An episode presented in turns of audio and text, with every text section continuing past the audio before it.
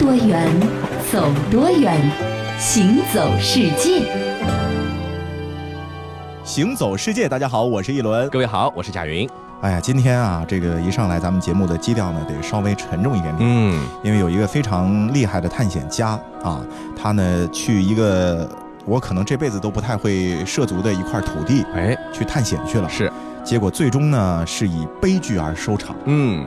在这个二零一六年的一开始啊，这英国探险家亨利沃斯利，他差一点点就成为人类历史上首位不要外界支持就能够穿越南极洲的一个人。你看，这真的是一个英雄，对不对？但是很遗憾的是，在距离终点只有三十英里，大约四十八公里的地方呢，这位五十五岁的这个探险家体力不支，在二零一六年开始的时候，一月二十二号呢，命丧南极探险之旅。他后来被送到了智利去抢救，想不到呢，这个抢救无效，多器官衰竭，然后呢。就离开了我们了。对，那么这位探险家的事迹呢，一下子就让我想到了我小时候印象当中也是新闻报道过的一个人，叫于纯顺。于纯顺，上海人，他是徒步要穿越这个罗布泊，对，然后最后好像是在和大本营失去了联系一个礼拜之后，好像发现。他是在这个帐篷里面就去世了，去世了。对，而且当时是说他离这个他想去的罗布泊的湖心也只有一点点的路程，但是他可能就是在那附近迷路了。是啊，呃，我觉得探险家的话呢，其实在他喜欢、然后热爱，并且呢怀着憧憬的土地上。呃，离开我觉得未尝也不是一种好的方式啊，就和士兵战死沙场一样啊。我觉得有种死得其所的感觉。那当然，我们更多的是遗憾。在二零一六年的一月十九号，沃斯利徒步南极洲已经到了第七十天。我的征途到此结束了，我没有时间了，也没有体力了。在这片我热爱的土地，我已经独自待了。七十天，在南极单独待了七十一天，徒步了九百多英里后，我的体力也慢慢被消耗。今天，终于是彻底不行了。很遗憾，我得说，我的征途结束了，与我的目标。是如此接近。一月二十号的时候，在穿越了南极洲徒步旅行的第七十一天，沃斯利终于因为体力不支而倒下。此时距离目的地只有三十英里。那沃斯利原本呢是计划在二十六号啊抵达位于罗斯冰架的终点，嗯，但是呢从二十号开始，沃斯利的进程就明显的慢了很多，对，五个小时只走了四英里，嗯，然后呢就在帐篷里面倒下了。他的妻子乔安娜曾经恳求探险团队呢把沃斯利带离那片冰天雪地，但是当探险队成员飞到最近的接应点的时候，他们坚持认为必须要等到沃斯利自己发出求救信号才能够展开救援，否则。呢，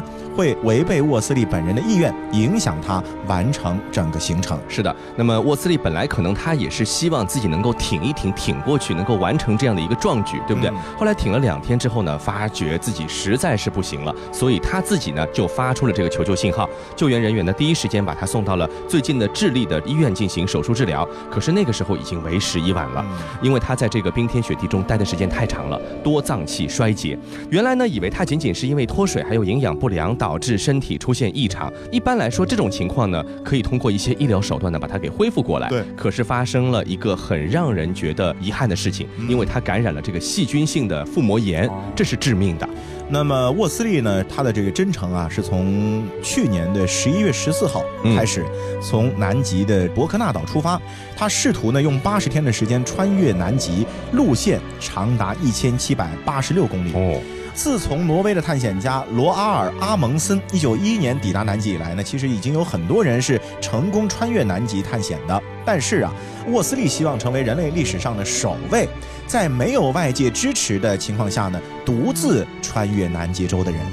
啊，二零一零年的时候，沃斯利首次完成了无外界支持的穿越，但是呢，仍然是属于结伴穿越而行啊。而沃斯利的愿望是成为第一个独自完成这件事情的人。嗯，不但无外界支持，还得一个人，对不对？这样的一个勇气可嘉。那么，英国的《每日邮报》就报道说，这位当了三十六年兵的这个前英国陆军的中校，前不久是刚刚退役，这身体素质条件应该是很不错的。那么，之所以想到要完成这一壮举呢，一个呢是为英国的奋进基金呢来。来筹集资金，来帮助愿意通过参加体育运动进行复原的一些受伤的军人。那么也是为了纪念英国探险家欧内斯特·沙克尔顿持久号探险一百周年这样的一个时间。早在一九一五年的时候呢，这位沙克尔顿爵士带领了持久号船队，试图也是横穿南极洲，但是当时也没有成功啊。船呢被大量的浮冰困住，最后呢是沉到了海底。沃斯利的祖先弗兰克·沃斯利曾经就是持久号船队的队长。不过，正如一百年前沙克尔顿没有完成南极探险之旅一样，嗯沃斯利这次的探险呢，也最终是以失败告终了。嗯，沃斯利这次穿越南极洲啊，运气确实也不太好，嗯不仅是遭到了零下四十四度的极端气温，还经常呢要和暴风雪做斗争。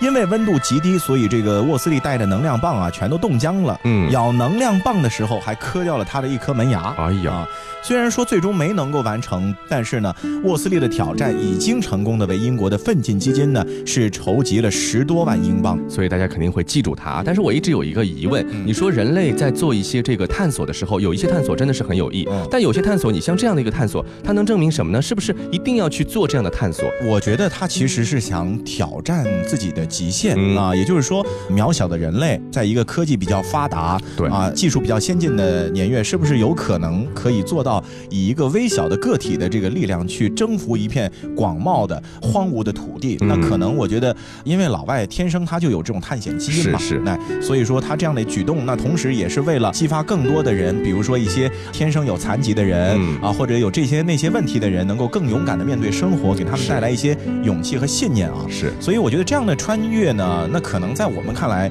多多少少有点不值得，因为哎，就是、啊，毕竟搭进去了一条命。对啊，但是我觉得正是因为有很多这种非常梗的人，嗯。啊，才能够让我们很多时候的这个呃人类文明的进程因此而改变。嗯你比如说那个时候大航海时代，嗯，那么多人去寻找那个梦想中的黄金国度，最终到达目的地的毕竟是少数，还有很多人可能就是折戟在大洋里面了。对啊对，那你说那些人是不是也傻呢？就是说，不管他是不是成功啊，总是值得我们后人去敬仰他的，对吧？那么刚才说到了这个前往南极呢，一般啊，不管是现在的科考队也好，探险队也好，他都是从阿根廷来进入南极的，嗯因为阿根廷呢是离南极最近的国家。那么阿根廷最南端的一个小城呢，名字叫做乌斯怀亚，它呢也是全世界最南端的一个城市，被称之为什么呢？世界尽头。那么这个乌斯怀亚呢，距本国首都布宜诺斯艾利斯呢远达三千二百公里，可是它离南极大陆呢只有八百公里啊，很近。从澳大利亚、新西兰呢也可以到南极洲，但是至少需要一周的时间。不过你要是从这个乌斯怀亚起航，越过德雷克海峡，两天就可以到达南极洲了。因此呢，前往南极洲探险和考察呢，乌斯怀亚是一个非常理想的起航和补给基地，堪称是世界上最难的居民点了。对。那说到阿根廷这个国家啊，除了足球、红酒，恐怕还有一首歌曲是很多人都听说过，甚至会唱的啊，是就是电影《碧龙夫人》的主题曲。这我得用英文说，哎呦，叫 Don't Cry for Me, Argentina。哎呦，我来给你翻译一下。好的，阿根廷，别为我哭泣。是的对吧？这个歌呢是唱出了阿根廷前第一夫人埃维塔·碧龙辛酸曲折、辉煌传奇的一生。那么这个艾维塔·碧龙呢，她原来就叫艾维塔。碧龙呢是她后来嫁了丈夫之后的随夫姓哎啊。那么从穷裁缝的私生女到十五岁的舞女，从高级交际花到总统夫人，这个艾维塔三十三岁短暂的一生呢，其实真的是记录了很多的悲欢离合、大起大落。那艾维塔呢是出身很卑微，母亲呢是一个裁缝啊，父亲是一个农场主。嗯可是呢，当艾维塔还在襁褓中的时候，这父亲就已经抛弃了这个家庭了。哎在艾维塔的童年记忆当中呢，家中的这个缝纫机的声音是从来没有间断过的。为什么呢？就是为了要养活他，还有其他的四个兄弟姐妹啊。嗯，这个母亲可以说是日夜不停的干活。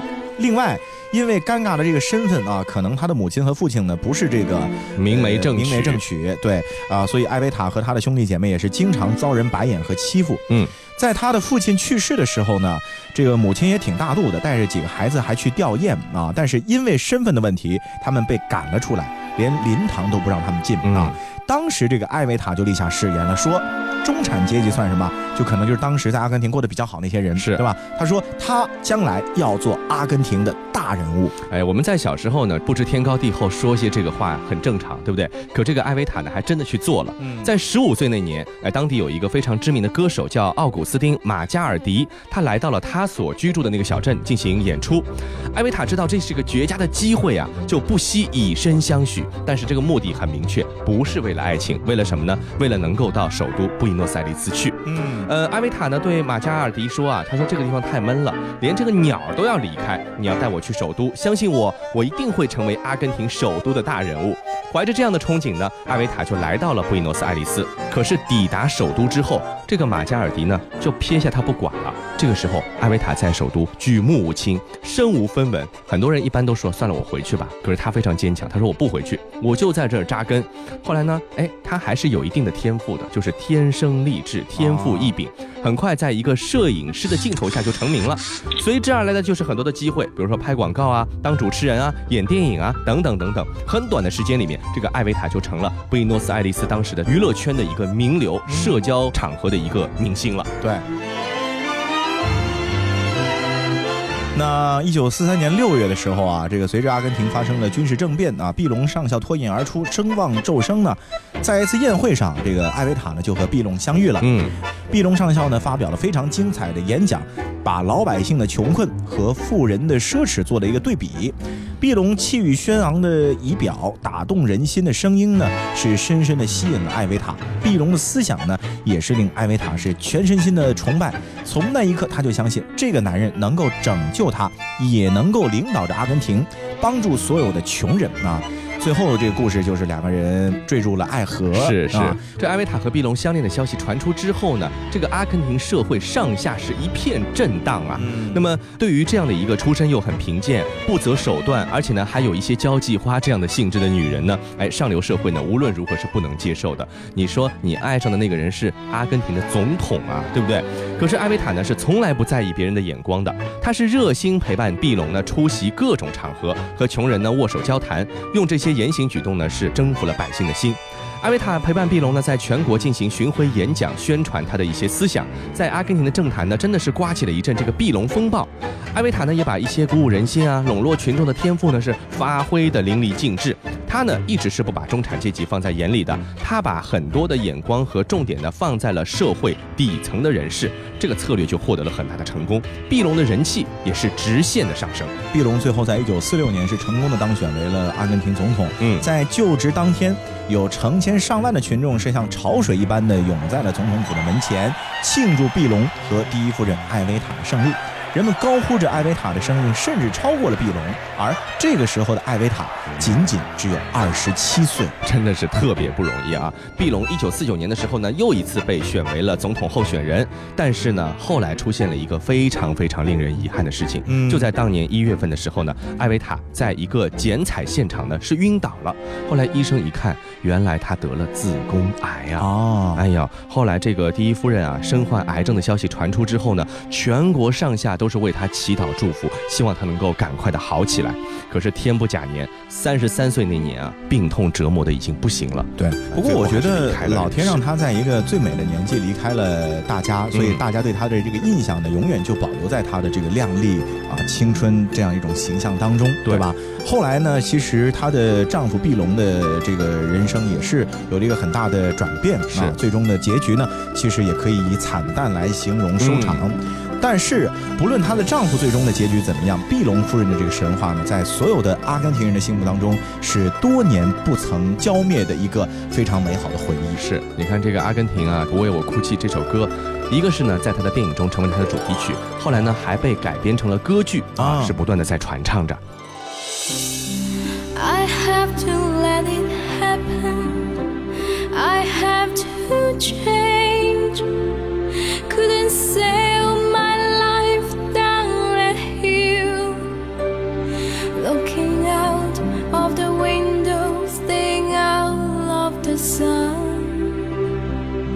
So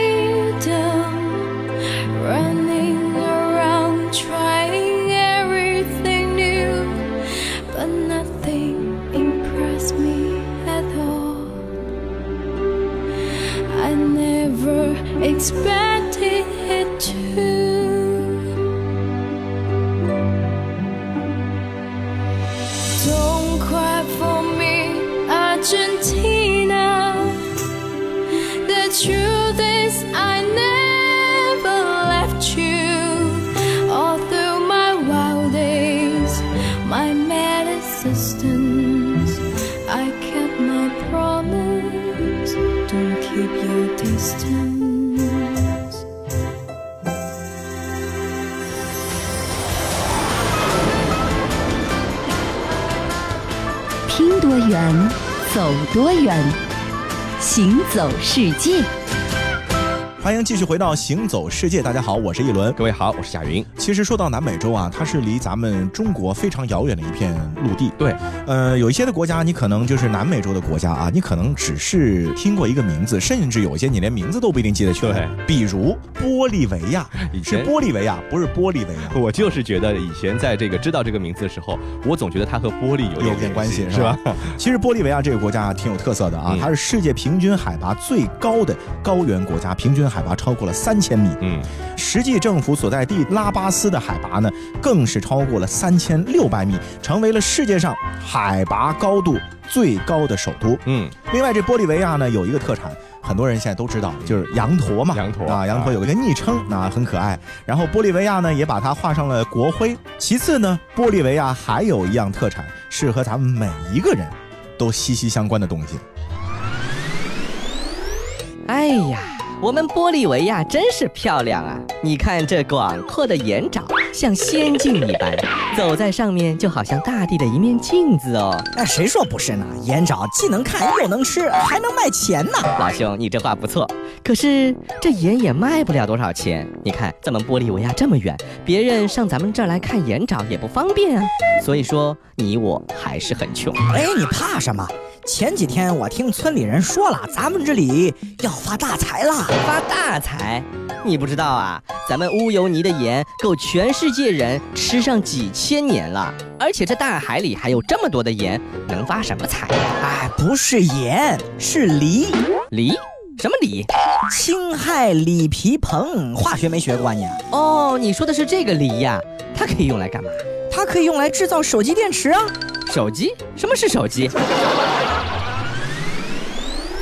那说到锂呢，二十年前它只不过是我们在元素周期表上的一个不起眼的元素，对不对？呃，只是化学课上背一背，对不对？那么如今啊，但凡用过手机或者笔记本电脑的人呢，谁不知道锂是什么东西啊？锂电池，锂电池嘛。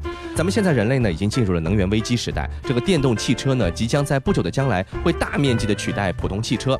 像欧美、日本的各大汽车公司都推出了多款的电动汽车，但很多呢都没有商业化的大批量生产。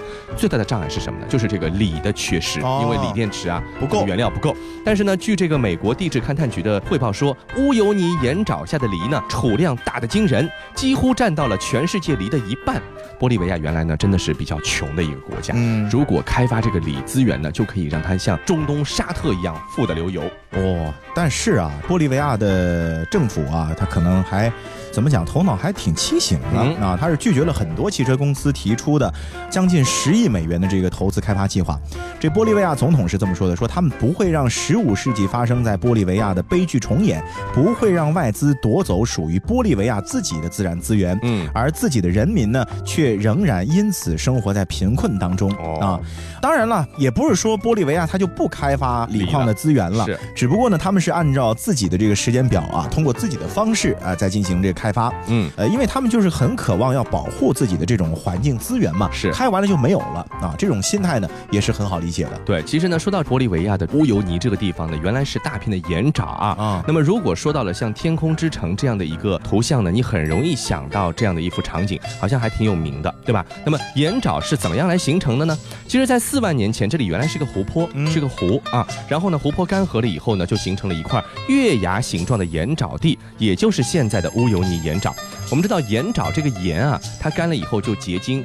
如果是大片的透明状的盐的话，天气晴朗的时候，哎，它就像玻璃一样，可以折射出天上的白云朵朵。对对你看整个的大地就像一个大镜子。是的，天空呢就非常非常完美的倒映在了地上，是就感觉天和地是连为一体了。呃，我有一个朋友啊，去年因为工作的关系呢，年底的时候到了一次乌尤尼盐沼。然后啊，他拍来的照片就让我感觉是什么，你知道吗？就是说他站在这个盐藻中间拍照片的这个感觉，就相当于他站在天空中的无数的这个云朵之间的那种感觉。哦所以说，这个乌尤尼盐沼它美的时候呢，被称之为什么？天空之镜。那么在乌尤尼啊，还有特别有意思的啊，嗯完全由这个盐砖用盐弄的砖头哦建造的这个宾馆，是是这就使乌尤尼盐沼呢也成为了游客在南美的一个必游之地。嗯啊。那么在当地啊，热气球飞行呢是非常受欢迎的运动项目之一。那在长一百五十公里、宽一百三十公里的一个巨型岩场上乘热气球观光，绝对是一种非常奇妙的体验。对那曾经啊，有来自世界各地的二十个热气球飞行高手集体体验了一回在海拔四千四百米的乌尤尼岩沼上空飞行的这种感觉。你说过带我去飞行，在热气球里划过的流星都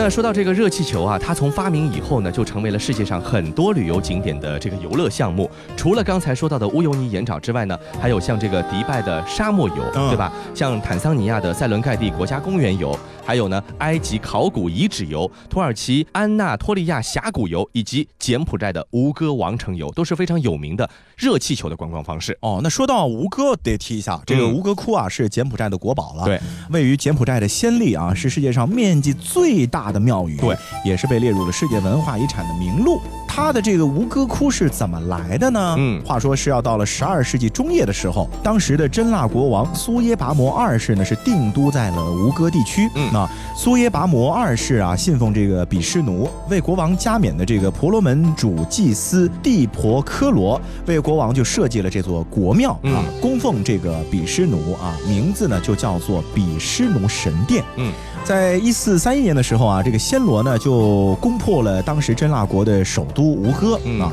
真腊呢于是就迁都到了金边。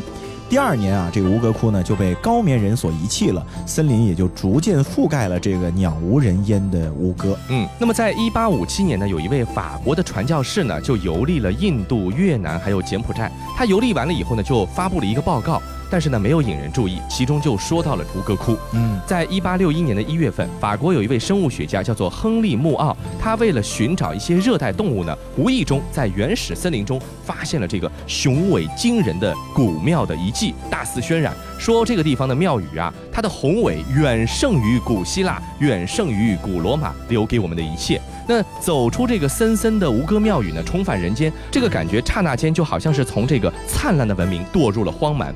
他这样的一个描述，在当时的欧洲来说，是一个非常非常惊人的描述，居然比他们的这个欧洲的起源，什么罗马、希腊还要厉害。你想想看，嗯欧洲人怎么会不引起重视呢？对然后呢，很多的人就开始，哎呦，看一看到底是什么东西。嗯，但是啊，欧洲人只是发现了被人遗忘的吴哥窟啊。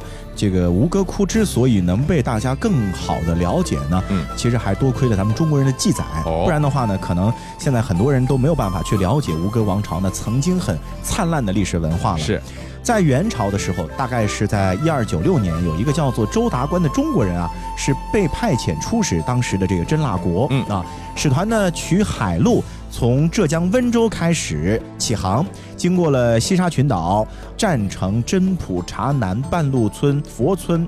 横渡了今天的这个洞里萨湖，就是当时叫做淡阳啊，然后呢到吴哥国登岸。周达官和他的这个使团呢，驻吴哥有一年的时间。那回国之后呢，就写了关于真腊国风土民情的一个报告，叫《真腊风土记》。嗯，这个《真腊风土记》说啊，国王死了之后呢，呃，有塔埋葬，所以有些学者就认为吴哥窟呢，其实啊、某种程度上也是吴哥的国王苏耶拔摩二世的皇陵所在。嗯，这个问题到现在为止呢，都还没有被最终的证实啊。嗯，那如今的吴哥窟呢，已经成为了世界知名的一个旅游目的地了。那你可以对照着一本旅行指南来研究每一块石头上到底是刻着什么东西。当然，你也可以说，哎呦，这个太麻烦了，我就走马观花来感受一下、领略一下灿烂的吴哥文明，那也没问题啊。那其实也有不少的现代的艺术作品在吴哥取景，你比如说《古墓丽影》，对吧？啊取景地就在塔布隆寺，有这个很粗的那个树根。宫崎骏笔下的这个天空之城的原型，据说就是仙丽郊外的一个隐秘吴哥的寺庙，叫崩密裂的地方。他去看了以后呢，就写出了《天空之城》这样的一部动画。是的，不过啊，对于吴哥呢，我觉得大家还是要去实地的参观一下呢，你可能才会对他有一个全方位的印象。嗯啊，而且呢，这个吴哥离中国也很近嘛，嗯啊坐飞机几个小时就到了是啊。柬埔寨旅游消费也挺低的，嗯是吧？好，那今天节目到这里就和各位说再见了，我是一轮，我是贾云，感谢您的收听，我们下期再见。再会了。